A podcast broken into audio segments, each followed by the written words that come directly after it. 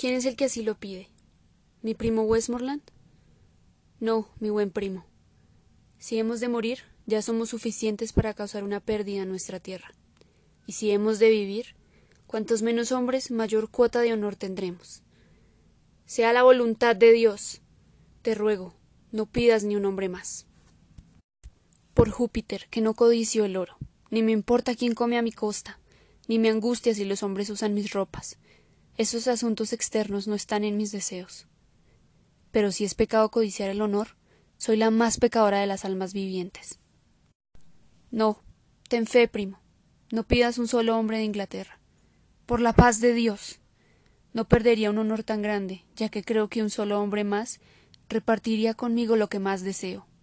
Oh, no pidas uno más. Anuncia, en cambio, Westmoreland, por toda la hueste, que el que no tenga estómago para esta pelea se vaya. Se expedirá su pasaporte y se llenará su bolsa con coronas para viáticos. No moriremos en campaña de ese hombre que teme morir a nuestro lado. Este día fue llamado fiesta de San Crispín. Quien sobreviva a este día y vuelva salvo a casa, se pondrá de puntillas cuando se lo mencione, y se despertará cuando escuche el nombre de San Crispín. Quien sobreviva a este día y se haga viejo, cada año en la vigilia convidará a sus vecinos y dirá Mañana es San Crispín. Entonces se arremangará para mostrar sus cicatrices y dirá Recibí estas heridas el día de San Crispín. Los viejos olvidan, y todo se olvidará. Pero él recordará con provecho sus hazañas de ese día. Nuestros nombres, familiares en sus labios como personajes famosos, el rey Harry, Bedford y Exeter, Warwick y Talbot, Salisbury y Gloucester, serán recordados en copas rebosantes.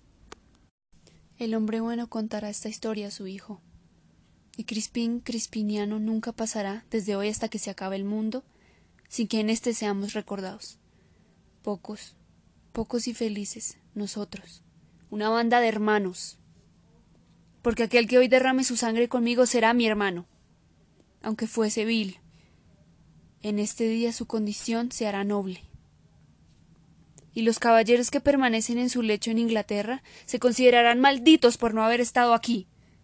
Y su hombría será humillada cuando alguno que haya luchado con nosotros el día de San Crispín hable.